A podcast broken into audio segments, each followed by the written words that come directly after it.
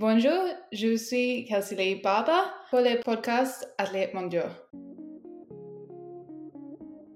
Salut tout le monde, bienvenue dans ce nouvel épisode du podcast Athlètes mondiaux, le podcast 100% athlète qui donne la parole aux meilleurs athlètes du monde. Direction l'Australie aujourd'hui, avec mon invité Kelsey Lee Barber, double championne du monde du lancer de javelot à Doha en 2019 et à Eugene en 2022. Kelsey est également médaillée de bronze aux Jeux de Tokyo. Dans cet épisode, Kelsey nous parle de ses débuts, de son amour pour le javelot, de ses deux titres mondiaux évidemment, mais aussi de sa blessure à la cheville avant les Jeux de Tokyo. Vous écoutez actuellement la version doublée en français, mais l'interview originale en anglais est également disponible dans le feed du podcast. Bonne écoute. Salut Kelsey, merci d'avoir accepté l'invitation. Bienvenue sur le podcast. Merci de m'avoir invité. Ça me fait plaisir qu'on puisse discuter. T'es entrée dans l'histoire l'année dernière quand t'es devenue la première femme à gagner deux titres mondiaux consécutifs au javelot et avec ce deuxième titre, tu deviens aussi la deuxième Australienne de l'histoire à conserver un titre mondial après Cathy Freeman. C'est pas mal comme compagnie. Pour être honnête, j'y crois toujours pas, même maintenant. Déjà de gagner le championnat, c'était incroyable, mais de savoir ce que ça représente dans l'histoire de mon sport, c'est vraiment un truc de dingue. Je suis vraiment super fière de ce résultat de l'année dernière et de ce qu'il représente, donc ça me fait euh, toujours super plaisir quand les gens m'en parlent. Mais qu'est-ce qui te fait le plus halluciner? C'est les deux titres consécutifs au javelot ou c'est le fait d'être la deuxième Australienne après Cathy Freeman à garder un titre mondial? Pour moi, c'est le deuxième titre mondial consécutif au javelot. Ok. Parce que personne ne l'avait jamais fait. Pourquoi, à ton avis? Je pense que c'est parce que c'est une discipline complexe. C'est vraiment pas facile de réussir à tout bien faire le jour J. Et je pense aussi que ça fait partie de ces disciplines où c'est vraiment super ouvert en finale. Tout le monde peut gagner. On l'a vu par le passé. C'est toujours hyper relevé et disputer les finales de grands championnats. La preuve, personne n'avait jamais gagné deux fois de suite avant. Donc oui, ça rend le truc encore plus spécial d'avoir réussi à le faire, um, surtout vu le niveau de mes concurrentes. Pour revenir à Cathy Freeman, t'es arrivée en Australie pendant les Jeux de Sydney, c'est ça? Oui, c'était cette année-là. Et d'ailleurs, j'ai beaucoup de bons souvenirs de l'ambiance et de l'enthousiasme qu'il y avait pendant les Jeux de Sydney. T'es née en Afrique du Sud Oui, et on a déménagé en Australie quand j'avais 9 ans. Et tu te souviens d'avoir vu la victoire de Cathy Freeman ou t'étais trop petite? Non, c'est ça qui est marrant d'ailleurs. J'ai pas regardé sa course en fait. Mais je me souviens d'avoir vu la vidéo après coup et je me rappelle aussi l'engouement autour de sa victoire et ses interviews après les Jeux, tout ce qui a suivi sa course. J'ai pas beaucoup de souvenirs d'épreuves de ces Jeux de Sydney que j'aurais pu regarder, mais je me souviens de l'impact des Jeux de façon générale. C'était euh, la première fois que je prenais conscience de ce que c'était les Jeux olympiques, de ce que c'était de représenter son pays, et oui, de l'enthousiasme et de la joie que ça donne à la population qui accueille les Jeux. Um, C'est de ça dont je me souviens. La France va accueillir les prochains Jeux en 2024 et je suis sûre que dans 20 ans, on entendra des gens qui diront Oh, j'ai regardé les Jeux de Paris, c'est ça qui m'a donné envie. Absolument. Je sais pas si tu connais Ruth Beitier, l'Espagnole championne olympique à la hauteur à Rio. Elle raconte qu'elle a regardé les Jeux de Barcelone en 92, que son, papa était officiel pendant les Jeux, et qu'après les Jeux, elle lui a dit C'est ça que je veux faire, je veux faire les Jeux olympiques. Et des années plus tard, elle les a gagnés, les Jeux. Ah, oui, j'ai entendu beaucoup d'athlètes raconter des histoires similaires. Euh, je pense que c'est ça qui est beau dans le mouvement olympique. Ça inspire vraiment la jeune génération. C'est magnifique. Tu faisais quel sport, enfant? Oh, oh, quand j'ai commencé le sport, j'ai fait plein de sports différents. J'ai fait euh, de la natation, du tennis, du netball, un peu de gym. Euh, je pense même qu'en Afrique du Sud, j'avais fait un peu de hockey sur gazon. Et euh, après, quand j'ai commencé l'athlé, j'ai d'abord fait du disque. C'est la première discipline qui a vraiment attiré mon attention. Et euh, un peu plus tard, je suis passée au javelot. Mais euh, oui, pendant très longtemps, j'ai fait des sports différents en fonction de la saison en fait. Je faisais certains sports l'été et d'autres sports qui n'avaient rien à voir l'hiver. Donc j'ai vraiment toujours fait du sport. Et un jour, j'ai décidé de choisir le javelot. Et tu penses que ça t'a aidé Le fait de faire tous ces sports, ça t'a aidé à développer certaines qualités physiques utiles pour le javelot? Complètement. Je dis toujours que le fait d'avoir fait euh, tant de sports différents m'a beaucoup aidé quand j'ai commencé le JAV, justement parce que, comme tu dis, ça m'avait permis de développer euh, certaines qualités physiques. J'avais fait tellement de choses différentes avant. Un sport qui se joue sur un cours, un sport où il faut courir, un sport qui se joue avec une batte et une balle. Et tout ça m'a beaucoup aidé quand je me suis spécialisée dans le javelot. Et qu'est-ce qui t'a fait choisir le javelot? À quel moment tu t'es dit, c'est ça que je veux faire? Je me souviens exactement du moment où j'ai su que je voulais faire du javelot. Je venais de gagner une compétition scolaire euh, nationale. J'avais amélioré mon record personnel de quelque chose comme 6 euh, mètres ce jour-là et je m'étais vraiment éclatée. J'avais adoré les sensations que j'avais eues. Pendant ma course d'élan, au moment de la frappe, il y avait cette énergie dans le javelot. Et à ce moment-là, je me suis dit que c'était l'épreuve qui me ferait aller aux Jeux Olympiques. Et donc après ça, j'ai décidé de plus faire que ça, que du javelot, et de me donner à fond pour progresser. J'ai toujours aimé le javelot, mais plus le temps passe, plus j'aime ça. chaque année, avec l'expérience et les compétitions que je fais, mon amour pour le javelot est de plus en plus fort. Quand tu as gagné ta médaille à Tokyo, tu as dit, je te cite, Purée, qu'est-ce que je kiffe ce sport. oui. Tu dirais que tu aimes toujours le javelot pour les mêmes raisons qu'à tes débuts ou ça a un peu changé avec le temps? Je pense que ça a un peu changé avec le temps. C'est vraiment une discipline complexe et euh, c'est ça qui me plaît. Plus le temps passe et plus je respecte la discipline et plus je la comprends, plus je comprends les difficultés techniques. Ça me plaît vraiment ça. J'adore la complexité de la discipline. Et le truc que j'adore, c'est la compète. Je pense que c'est la partie que j'ai vraiment appris à aimer avec les années. Et j'aime encore plus les championnats du monde. Le fait d'être euh, à nos championnats du monde à nous, d'athlètes, et de voir tout le monde au top de sa forme, faire des super perfs dans sa discipline quand il faut, le jour J. Uh, oh, j'ai la chair de poule rien que d'y penser. Mais euh, oui, euh, de voir ça, ça nous met vraiment en condition et j'arrive toujours à donner le meilleur de moi-même dans ce type d'environnement. Oh, Vraiment, j'adore la compète maintenant, euh, bien plus qu'à mes débuts. Et pour le coup, au javelot, les championnats du monde, c'est vraiment des championnats du monde. C'est pas le cas de toutes les disciplines. Que ce soit chez les hommes ou chez les femmes, il y, a, tous les continents, ou quasiment. Oui, maintenant, le javelot fait partie des disciplines pratiquées partout dans le monde, avec de la densité partout dans le monde. On l'a vu ces dernières années, les tout meilleurs viennent du monde um, entier. Il n'y a qu'à regarder le podium féminin des mondiaux de l'année dernière. C'est Australie, Japon, um, États-Unis. C'est top.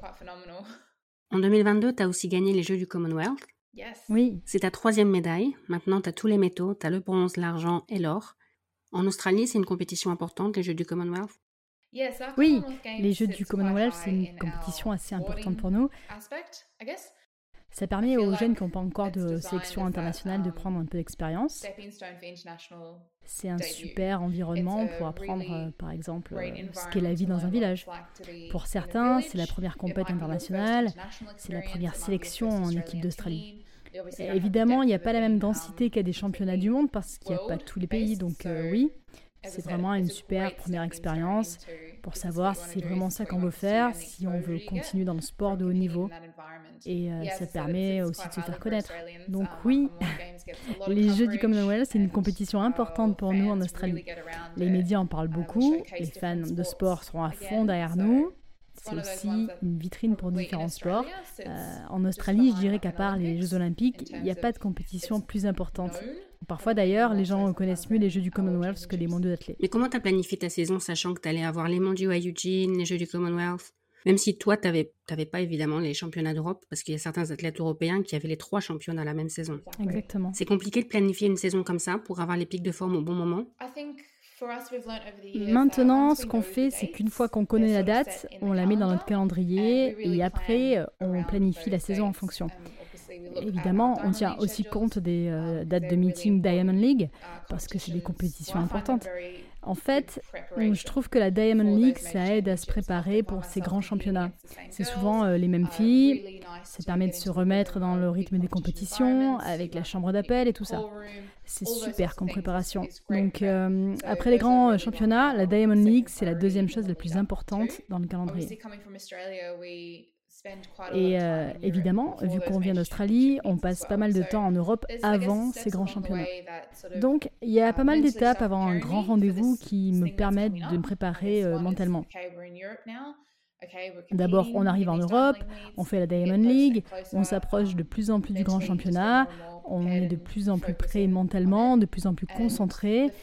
pour la prépa physique, Mike, c'est en même temps mon mari et mon coach, me connaît très bien maintenant. Avec les années, il a appris à comprendre comment mon corps réagit, donc il sait vraiment très bien comment planifier l'entraînement pour que mon corps soit le plus prêt possible pour le championnat. Donc, c'est pas si compliqué que ça en fait. On passe pas mal de temps à faire de la prépa physique et à travailler la technique. Après, on voit ce que ça donne en compétition et on fait quelques petits ajustements si besoin. Et puis, on se concentre vraiment sur les lancers. On lance beaucoup à l'entraînement avec euh, élan complet. Après, on récupère et on se prépare pour la compète. Quand on arrive en grand championnat, on sait où on en est, ce qu'on a réussi à faire pendant la préparation. Et là, ça sert à rien de se demander ce qu'on aurait pu faire mieux ou faire plus, c'est trop tard. Donc il faut l'accepter, se faire confiance et se dire que ça va le faire pour le championnat. Et depuis quelques années, j'y arrive vraiment bien. J'arrive en compète assez sereine et aussi euh, assez confiante. Mais tu dirais que tu as plusieurs pics de forme pendant une saison? En fait, on a probablement quelques semaines où je suis vraiment en forme. Et à ce moment-là, on essaie euh, d'enchaîner quelques compètes. Mais euh, la saison dans son ensemble, c'est plutôt une succession de hauts et de bas. On essaie de piquer assez tôt pour faire euh, quelques compètes. Puis on refait pas mal de muscu parce que j'en ai besoin. Donc à ce moment-là, la priorité, c'est la muscu. Et donc mon niveau redescend. Et puis après, ça remonte pour d'autres compètes. Donc, plutôt que d'avoir une progression constante pour atteindre mon pic de forme au moment du grand championnat, c'est plutôt un haut, un bas, un haut, un bas. Et on essaie de maintenir le pic pour les compétitions importantes de l'année. Quand tu es en Europe, tu vas d'hôtel en hôtel ou tu as un pied-à-terre quelque part? Oh, on essaie vraiment d'avoir un pied-à-terre quelque part. C'est tellement plus facile quand on peut euh, rentrer chez nous en quelque sorte. C'est notre chez nous européen. On peut s'installer, c'est confortable et ça nous sert de base pour aller et venir en fonction des compétitions. Ça, c'est l'idéal. Mais c'est pas toujours possible. Ça nous arrive de vivre dans nos valises et d'être tout le temps en vadrouille, d'aller direct d'une compète à l'autre, mais c'est ça la vie sur le circuit et c'est aussi ça qui me plaît en fait. Est-ce que ça t'arrive de devoir t'entraîner à l'intérieur? Parce que c'est toujours l'été pour toi, en fait. Oui. T'alternes entre l'été européen et l'été austral? Oui, pour nous, c'est l'été toute l'année, depuis quelques temps. Et c'est marrant um, parce qu'en 2020, j'ai vécu l'hiver pour le coup, et c'était euh, la première fois depuis genre euh, six ans, je pense. On a de quoi s'entraîner en salle ici. L'endroit où on s'entraîne à Brisbane vient d'ouvrir un centre de lancer couvert. Donc maintenant, on a ce qu'il faut pour lancer à l'intérieur et ou à l'extérieur en fonction de nos besoins. C'est pratique les quelques jours de l'année où il pleut par exemple ou quand la piste est utilisée pour des compétitions scolaires. Mais en général, on n'a pas besoin de lancer à l'intérieur. On a beaucoup de chance. Je suppose qu'on te pose souvent la question, mais je vais te la poser quand même parce que ça m'intéresse. C'est comment de te faire coacher par ton mari? Hmm. Je comprends qu'on me pose la question, que les gens veuillent savoir comment on fonctionne. On a vraiment une super relation uh, euh, athlète-coach. Maintenant, c'est même plutôt devenu une collaboration en fait. J'ai des années d'expérience comme athlète et Mike a des années d'expérience comme coach. Donc ça nous permet de vraiment faire du bon travail ensemble. Moi, je lui parle de mes sensations, de ce que je ressens, et lui sait vraiment bien comment créer le programme d'entraînement. Il a vraiment une, une bonne vision d'ensemble. Et moi, je peux aussi lui donner mon avis, par exemple, euh, si je pense qu'il manque un peu d'énergie à un moment du lancer, si je pense qu'on devrait faire un peu plus d'un truc ou insister davantage sur un autre. Il me dit ce qu'il veut que je fasse, mais moi, je peux lui dire quelles sont mes sensations à tel ou tel moment. Donc, ça fonctionne vraiment bien. Et on a toujours vraiment fait attention à faire la distinction quand on est à l'entraînement, on est coach et athlète. Et j'ai beaucoup de respect pour Mike en tant que coach. Et quand on rentre à la maison, on essaie vraiment de couper, de passer du temps ensemble en tant que mari et femme. Et comme je le disais récemment, on n'arrive pas toujours à couper quand on arrive à la maison. Il y a un peu une zone grise, mais c'est pas nécessairement une mauvaise chose. On aime tous les deux l'athlète, donc oui, ça nous arrive d'en parler à la maison. On a tous les deux des objectifs ambitieux dans ce sport, donc s'il s'est passé un truc à l'entraînement, qu'on ressasse un peu tous les deux, on en parle à la maison et souvent ça nous permet de mieux appréhender la séance du lendemain. Et je pense que le dernier truc qui est hyper bénéfique pour moi, c'est les échanges qu'on a pendant une compète. Mike me comprend très bien sans que j'ai besoin de parler. Il communiquait avec moi et il sait aussi comment interpréter mon langage corporel. Il a vraiment appris comment me coacher dans ces moments-là. Il entraîne que toi? À temps plein, oui. Je suis sa seule athlète.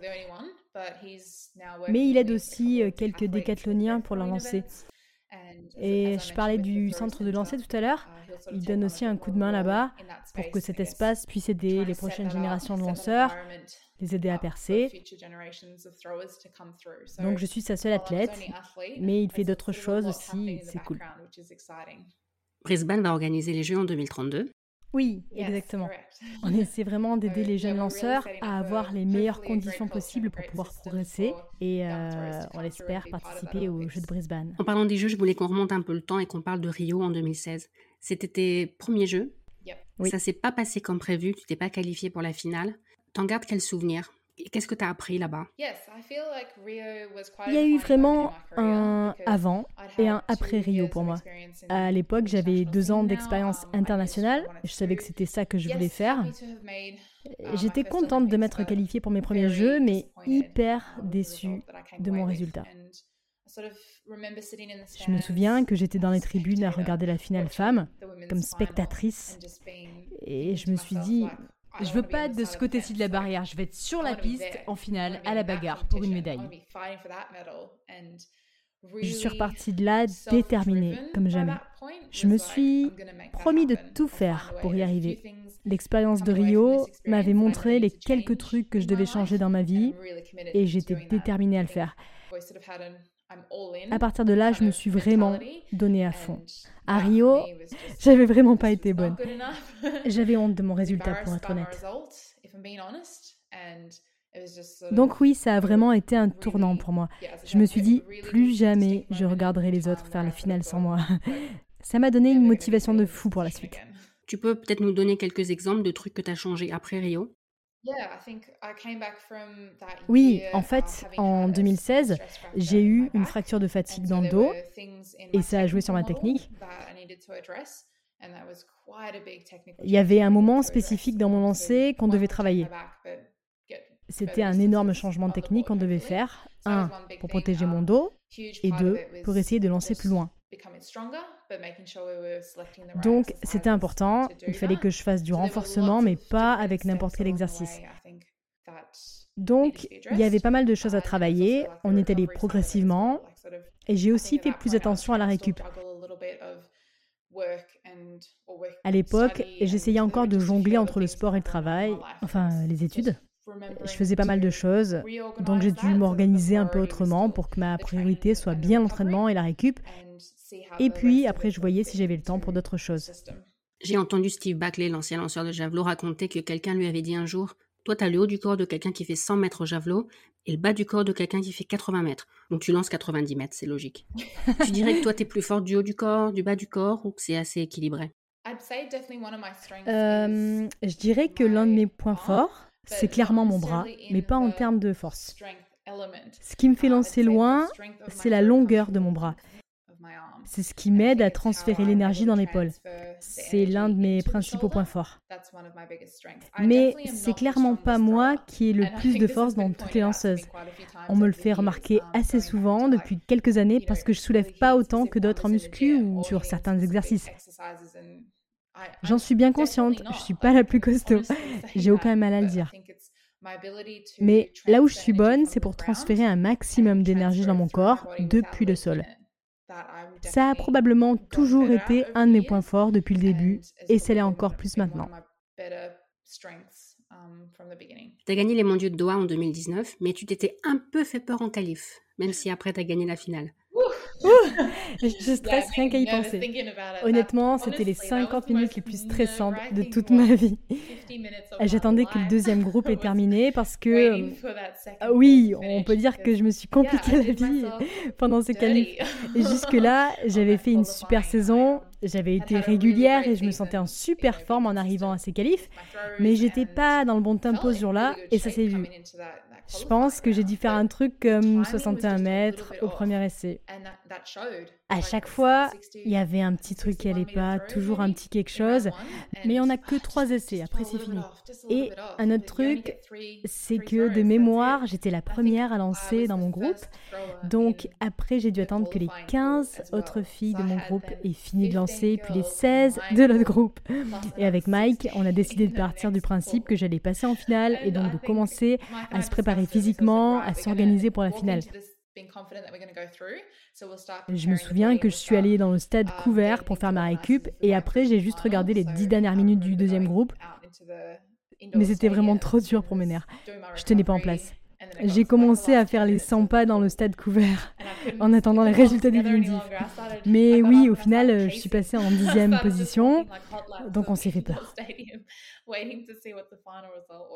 Je me suis qualifiée, mais ça s'est joué à pas grand-chose. Le truc positif, c'est qu'une fois qu'on a eu la liste des qualifiés et qu'on savait que j'étais en finale, c'était bon. On pouvait passer à autre chose. On savait qu'il y avait des choses à revoir dans ce que j'avais fait en qualif, mais c'était pas le moment là. Donc on a fait abstraction des qualifs, on a fait comme si ma compète faisait que commencer et on s'est préparé pour la compétition du lendemain parce qu'à Doha, la finale était le lendemain. On enchaînait qualif et finale. C'est pas comme ça d'habitude. Donc, on n'avait pas le temps de tirer des leçons des qualifs pour changer des trucs en finale. Donc, on a fait comme si on venait d'arriver et que j'avais une compète le lendemain. Et on a bien fait, je pense. Donc, vous avez débriefé après les mondiaux Oui, après. On a débriefé les qualifs et la finale une fois les mondiaux terminés. Donc, tu as gagné la finale avec un G à 66-56 à ton dernier essai, ce qui t'a fait passer de la quatrième à la première place. T'aimes vraiment te faire peur, on dirait. oui, mais c'est ce que je disais tout à l'heure sur le fait d'être en compète. C'est ça qui me permet de me transcender. C'est aussi un spectacle, un show d'une certaine façon. Et c'est un truc que j'aime depuis quelques années. Encore une fois, avant Doha, j'avais été super régulière j'avais battu mon record personnel et je savais que j'étais en forme. J'avais de super sensations quand je lançais. Donc, au moment de mon dernier essai, je me suis dit, OK, c'est le moment. À moi de montrer ce dont je suis capable avec un javelot. Je veux montrer mon entier ce dont je suis capable avec ce javelot. Et ça m'a vraiment donné... Ça m'a donné confiance et sérénité en même temps. J'essayais pas de prouver que je savais lancer le javelot.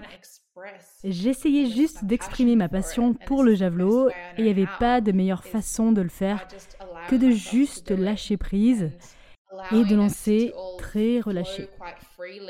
Mais t'étais dans quel état d'esprit au moment de faire ton dernier essai? Tu ressentais pas de pression du tout? Non, j'avais pas de pression particulière. Je me disais pas que c'était maintenant ou jamais, que c'était ma dernière chance. C'était plutôt que je savais que j'étais quatrième, je savais ce qu'il fallait faire pour avoir une médaille, je savais que j'avais fait ces perfs-là les semaines précédentes, et je savais aussi que je savais ce que je devais faire physiquement pour faire cette perf. Donc j'avais confiance, je savais que j'étais capable de sortir le lancer dont j'avais besoin. Je pense que c'est quelque chose que j'ai dit dans une autre interview. J'avais presque la sensation d'avoir déjà fait ce lancer avant même de le faire tellement je l'avais visualisé. Je le sentais. C'était comme si je l'avais déjà fait. J'avais limite juste qu'à rembobiner et appuyer sur play. Donc je me suis préparée, je pense que je me suis tournée vers le public et j'ai demandé la claque. Je voulais que les gens me regardent. qui me voit faire. Et juste avant de m'élancer, j'ai fait une pause pour centrer mon énergie. J'ai fermé les yeux, j'ai respiré profondément. Et quand j'ai rouvert les yeux, je voyais plus rien autour de moi. Il n'y avait plus que moi sur la piste d'élan. Et oui, je savais ce que je devais faire. J'avais plus qu'à lâcher prise en fait. Je ne devais pas essayer de contrôler quoi que ce soit, faire tel ou tel ajustement, ou faire quoi que ce soit pour que ça arrive. Il fallait juste que je lâche prise. Et en fait, j'ai aucun souvenir du lancer. C'est ça qui est bien. En lâchant prise, j'ai vraiment pu être dans le moment. Et je me souviens pas de grand-chose. Tout ce dont je me souviens, c'est la sensation au moment où le javelot a quitté mes doigts parce que l'alignement était si propre que ça s'est déclenché tout seul. Au moment de la frappe, je me suis dit, oh, ça va partir. Et après, ce moment où je regardais le javelot voler, sachant que je l'avais vraiment bien lancé, oui, c'est aussi ça que j'aime dans cette discipline. C'est qu'on est aussi témoin de son lancer. Mais en général, tu es consciente de ce que tu fais? C'était une exception ce lancer-là? Je pense que c'était l'une des rares fois où je peux dire que j'étais complètement dans le moment, à 100%. Avec les années, j'y arrive de plus en plus souvent. L'année dernière, en 2022, c'est probablement l'année où ça m'est le plus arrivé, à Eugene, par exemple. J'étais vraiment dans le moment et j'ai réussi à lâcher prise. Je pense que ça m'est arrivé seulement quelques fois de vraiment vivre les choses comme ça, et sinon c'est juste quelques instants dans d'autres lancers, mais il y a d'autres moments dont je me souviens.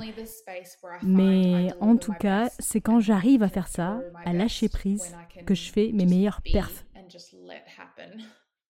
Alors, la plupart d'entre nous sauront jamais ce que c'est de devenir champion du monde. Est-ce que tu peux nous raconter un peu ce qui se passe après une victoire en grand championnat? La conférence de presse, le contrôle antidopage, euh, quoi d'autre? La cérémonie protocolaire? Oh, um, oh, il se passe tellement de trucs. En fait, ça s'est pas du tout passé de la même façon les deux fois. À Doha, j'avais l'impression d'être dans un tourbillon, que tout allait hyper vite, que tout s'est passé en quelques minutes. Et une fois que ça a été terminé, je me suis dit, mais il vient de se passer quoi là Alors qu'à Eugene, peut-être que je savais un peu à quoi m'attendre. Donc je me suis presque forcée à ralentir pour profiter un peu plus du moment. Je pense que l'un des meilleurs moments quand on gagne, c'est le tour d'honneur avec le drapeau. C'est vraiment l'un de mes meilleurs souvenirs des deux championnats, le contact avec les fans et aussi avec les amis et la famille quand ils sont là et tous les supporters australiens. Et après, on part dans les coulisses et selon la compétition, c'est soit d'abord le contrôle antidopage, puis... Euh, oh pardon, non. Euh, d'abord, on passe en zone mixte, on passe devant tous les journalistes et les télés, on monte les escaliers du stade, puis on passe sous le stade. Tout ça, ça dure euh, quoi Une heure, une heure et demie et après, on est emmené au contrôle antidopage. À Eugene, la cérémonie protocolaire, c'était le soir même. Donc il fallait vite enfiler les tenues pour la cérémonie, mettre le dossard et tout ça. Et vite, c'était parti pour la cérémonie. À Doha, c'était le lendemain. Donc le jour même, c'était juste les médias, le contrôle antidopage. Et puis, après, j'ai vu mon staff médical pour faire le point. Et puis, j'ai vu d'autres membres de mon équipe. Et Mike, bien sûr. Mais en tout cas, ce que je peux te dire, c'est qu'on ne dort pas. Perso, j'avais super faim oh, les deux fois en fin de soirée. Et j'étais surexcitée. J'ai appelé ma famille, restée en Australie. J'ai regardé tous les messages de soutien que j'avais reçus, c'était la folie. Et j'essayais vraiment de prendre le temps de savourer le moment et de réaliser ce qui m'arrivait.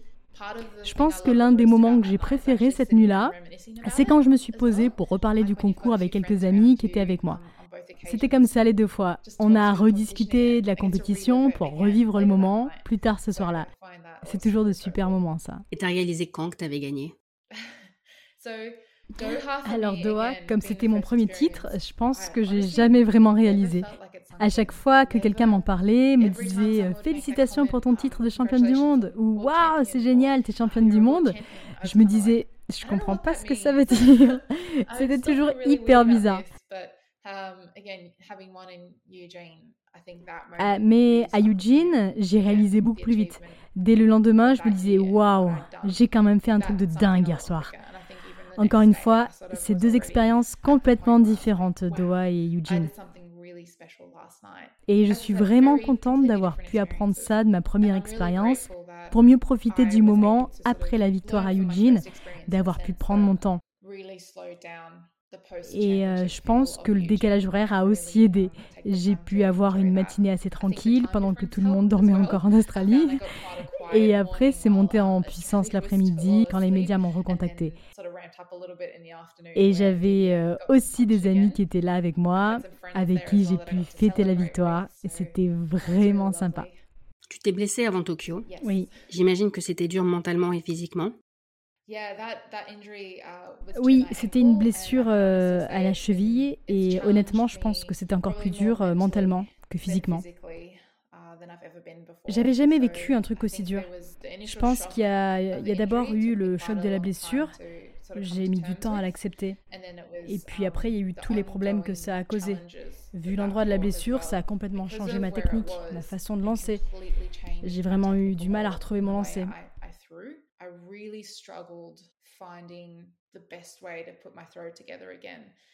Si vous regardez attentivement mes lancers de 2019 et de 2021, vous verrez la différence, ça n'a rien à voir. Mais euh, il fallait que je trouve une solution pour réussir à lancer. Les Jeux de Tokyo étaient tellement importants pour moi. Comme je disais tout à l'heure, Rio, ça avait vraiment été un tournant. D'une certaine façon, je m'étais promis d'être en finale, d'être là, à la bagarre pour une médaille à Tokyo. Donc il fallait à tout prix que je trouve un moyen d'être de nouveau capable de lancer le jazz. Mais il y a eu des moments vraiment très difficiles pendant cette blessure. Et oui, c'était beaucoup plus mental que physique. J'avais tellement perdu confiance en moi et je pense que le pire, c'est que j'avais un peu perdu mon instinct pour lancer le jave. Je commençais vraiment à douter de mes sensations parce qu'elles n'avaient rien à voir avec ce que voyait Mike. Et quand c'est des trucs aussi simples et que je me tourne vers Mike et je lui dis, j'ai fait quoi là? Dis-moi, aide-moi parce que je sais pas moi. C'est vraiment super difficile. Quand on est athlète, qu'on fait ça tous les jours. Donc oui, quand je repense à l'année, euh, aux deux années entre Doha et Tokyo, je me dis qu'il y a des trucs que je devrais écrire parce qu'il y a certains moments de ma vie que je ne dois pas oublier parce qu'ils étaient difficiles. Et je dois me souvenir de comment je les ai surmontés et des personnes qui m'ont soutenu dans cette épreuve et de ce que Mike et moi on a fait ensemble pour s'en sortir. Il a sans doute été davantage dans son rôle de mari à l'époque. Mais on a été capable de trouver une solution et de traverser tout ça ensemble et je sais que ça peut m'aider pour l'avenir, c'est sûr. Et ça commençait à aller mieux mentalement quand tu as eu l'impression que ça allait mieux physiquement? Je pense qu'à un moment, ce qui a changé mentalement, c'est que j'ai fini par accepter la situation en fait. Pendant longtemps, je refusais d'accepter ce qui m'arrivait, je voulais que la situation soit différente, je voulais que ça fasse moins mal, je voulais que tout redevienne comme avant, je voulais lancer comme je lançais en 2019. Et c'était constamment un combat contre moi-même pour savoir pourquoi rien changeait, pourquoi j'y arrivais pas. Et euh, à un moment, ça s'est pas passé comme ça d'un seul coup. Je me suis pas dit, ok, j'accepte la situation maintenant. Ça s'est plutôt fait sur plusieurs semaines, surtout avant les Jeux de Tokyo, où je me suis dit qu'il fallait que je commence à accepter que j'allais devoir faire avec, que je pouvais rien y faire pour les Jeux et qu'il fallait que je me dise que ça allait suffire. À ce moment-là, je pense que je savais déjà. Et après Tokyo, ça faisait plus aucun doute. On savait qu'il fallait faire quelque chose parce que je n'allais pas pouvoir refaire de grosses perfs en lançant comme ça. Donc c'est quelque chose qu'on a commencé à travailler dès la fin de la saison. Mais à trois semaines des Jeux de Tokyo, c'était ni le moment ni l'endroit pour le faire. Donc euh, à un moment, je me suis dit, ok, j'accepte mon niveau du moment, cette blessure me gêne encore et c'est encore difficile, mais j'accepte les choses telles qu'elles sont pour le moment. Et il y a eu un moment dans le stade de Tokyo où je me suis arrêtée pour réaliser où j'étais, profiter du moment. Je me souviens que je regardais le stade, il était beau, et j'étais en finale. C'était énorme pour moi. J'ai aussi eu ce moment d'introspection où je me suis dit, tu sais quoi, ça va le faire. Je suis capable, je vais y arriver. Et sans ça, sans ça, je pense que j'aurais pas fait de médaille à Tokyo. Il fallait que j'arrive à accepter la situation et mon état de forme du moment. Maintenant, tu dis clairement que c'était une, période difficile pour toi, euh, mentalement. Mais est-ce qu'à l'époque, tu le disais, que tu avais un peu perdu confiance en toi ou tu avais honte de l'avouer? C'était super difficile. Je pense que je m'en étais même pas rendu compte à l'époque. Ou si je m'en étais rendu compte, je voulais clairement pas le dire. C'était déjà assez difficile pour moi de l'admettre euh, à moi-même, donc en parler à d'autres gens, mais j'ai fini par en parler à Mike et cette conversation, c'est probablement l'un des trucs les plus difficiles que j'ai fait de ma vie. Je me souviens avoir craqué et après ça a fait boule de neige.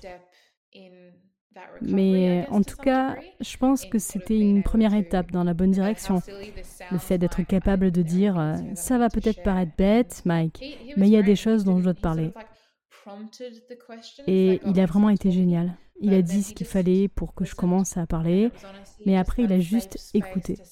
Et honnêtement, c'était tellement bien de pouvoir me sentir en confiance pour parler de ce qui me pesait. Je ressassais depuis longtemps, mais je n'avais pas encore réussi à dire les choses.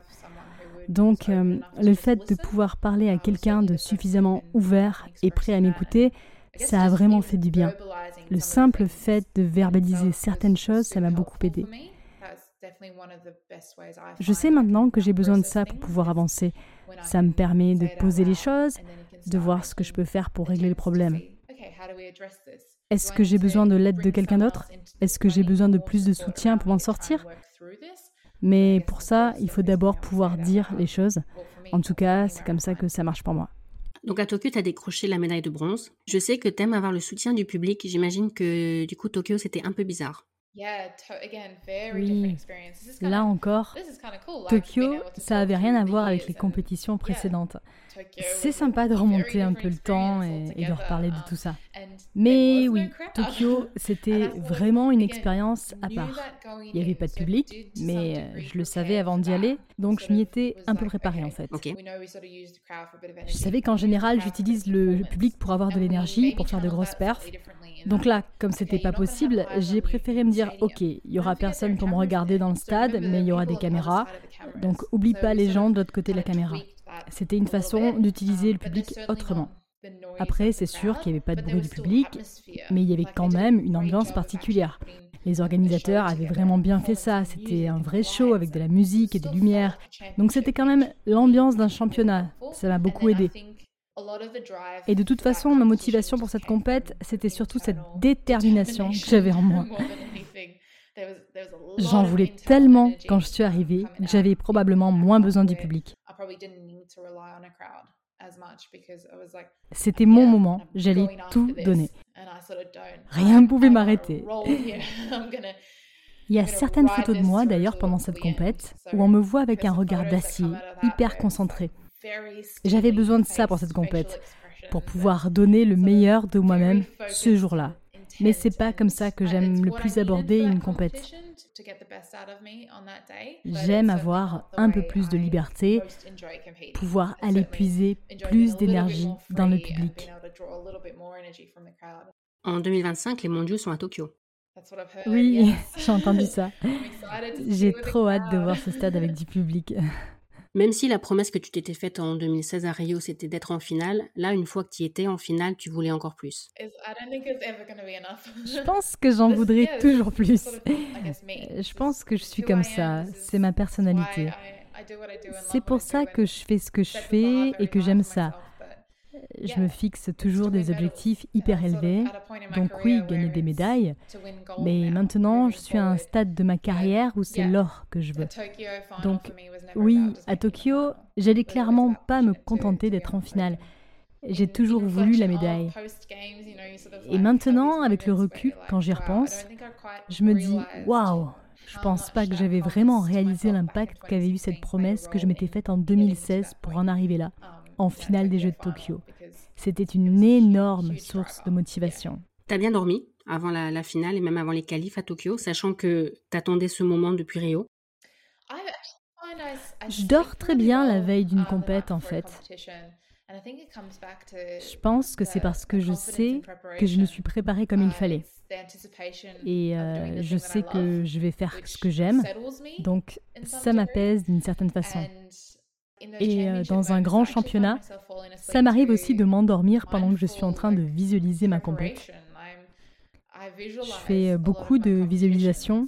Je me vois dans le stade, en train de lancer, en train de gagner. Et ça m'aide aussi beaucoup pour la confiance de visualiser comme ça. Je suis en train de visualiser des choses positives au moment où je m'endors. Parfois j'en rêve même. Ton record personnel, c'est 67-70. Est-ce que tu te souviens de ton premier jet à plus de 60 mètres et de ton premier jet à plus de 65 mètres? Oui, je me souviens très bien des deux. Mon premier à plus de 60 mètres, c'était marrant parce que c'était les minima pour les Jeux du Commonwealth de 2014. Donc j'étais super contente de ma perf, de m'être qualifiée pour les Jeux du Commonwealth. Et euh, deux semaines après, je crois, j'ai fait 63 mètres. Donc j'avais vraiment passé un cap cette saison-là avec plusieurs lancers à plus de 60 mètres. Donc oui, je me souviens très bien de celui-là. Je me souviens où c'était, avec quel javelot, et c'est pareil pour mon premier jet à plus de 65. Je pense que la fenêtre de qualification pour les Jeux olympiques avait commencé, donc c'est avec ce lancer que je me suis qualifiée pour les Jeux. Je me souviens de la compète et du javelot. C'est marrant de voir comment certains moments nous marquent. On s'en souvient longtemps après. Je t'ai entendu dire dans d'autres interviews que tu voulais être un exemple et inspirer la jeune génération. Qu'est-ce que tu voudrais que les gens retiennent de cette interview, par exemple? J'espère que les gens qui écoutent auront senti ma passion pour ma discipline, à quel point j'aime ce que je fais. J'aime tout dans le javelot, pas juste lancer. J'aime que ce soit une discipline complexe. C'est comme un puzzle dont il faut rassembler toutes les pièces, le physique, le technique, le mental et même l'émotionnel. Et bien sûr, il faut réussir à le faire le jour J. C'est tout ça que j'aime. Et j'espère que c'est ce qui ressort de cette interview, parce que je pense que c'est cette passion qui permet de se sentir à sa place dans les moments où on se demande pourquoi on fait ce qu'on fait. Pourquoi je fais ça? Parce que j'adore ça. Et j'adore tellement ça que même dans les moments difficiles, je lâcherai pas. Parce que j'ai pas encore atteint tous mes objectifs. Ça veut dire que si un jour tu te rends compte que tu prends plus de plaisir à lancer, t'arrêteras? Je me suis déjà posé la question en fait. Est-ce qu'un jour, nous, les athlètes, on arrête d'aimer notre sport? Je pense que si ça nous arrivait, on s'en rendrait compte et sans doute qu'on s'arrêterait. Mais dans mon cas, plus le temps passe, plus j'apprends et plus je progresse dans mon sport, plus j'aime ça. Et d'ailleurs, le moment venu, quand je devrais arrêter, ce sera pas facile. Parce que je pense que j'aimerais toujours ça. Mais ce qui est génial avec notre sport, c'est qu'on peut continuer à s'impliquer même sans être athlète. Je pourrais toujours m'impliquer et rendre au sport ce qu'il m'a donné. Ça me motive de savoir que j'aurai toujours la possibilité de partager ma passion et d'aider les autres si j'en ai envie. Il y aura toujours des chouettes moments à vivre, même si c'est plus moi qui lance. Donc maintenant, tes objectifs, c'est quoi? C'est d'être à Paris l'année prochaine pour les Jeux et après d'être aux Jeux de Brisbane, mais pas nécessairement comme athlète? Oui, j'adorerais participer aux Jeux de Brisbane en 2032 mais je ne sais pas encore à quel titre. Il y a plusieurs options. Euh, Paris, par contre, il n'y a aucun doute. J'ai des objectifs en tête pour les Jeux de Paris. Et comme je disais, j'adorerais voir le stade de Tokyo avec du public, donc j'aimerais faire les mondiaux après Paris. Et après, on verra. J'ai encore rien décidé. Je verrai ce que la vie me réserve et où j'en suis dans mon sport. Mais Paris et Tokyo, c'est sûr. Il y a une question que je pose à tous mes invités. Ce podcast s'appelle Athlète mondiaux parce que l'athlète c'est un sport universel et c'est ce que moi j'aime le plus dans l'athlète. Qu'est-ce que toi t'aimes le plus dans l'athlète? Ce que j'aime dans l'athlète, c'est que ça montre l'étendue de ce dont est capable le corps humain les longueurs, les hauteurs, les vitesses que le corps humain est capable d'atteindre. Et voir ça littéralement au meilleur niveau dans toutes les disciplines, chez des athlètes du monde entier, c'est juste impressionnant. Et j'ai toujours vraiment aimé ça dans l'athlète. Est-ce que tu veux ajouter quelque chose? Euh, Pour tous les fans et les athlètes qui écoutent, j'espère que vous aimez ce sport. Vous êtes essentiel pour nous et je voudrais que vous le sachiez. Merci de soutenir les athlètes. Vous nous faites nous sentir appréciés et soutenus et on est très reconnaissant de votre soutien. Donc, merci. Merci de nous soutenir quand on a le plaisir de vous montrer la beauté de nos disciplines. Merci Kelsey. Merci de m'avoir invité. C'est fini pour aujourd'hui. Merci d'avoir écouté l'épisode jusqu'au bout et merci à Kelsey d'avoir accepté mon invitation.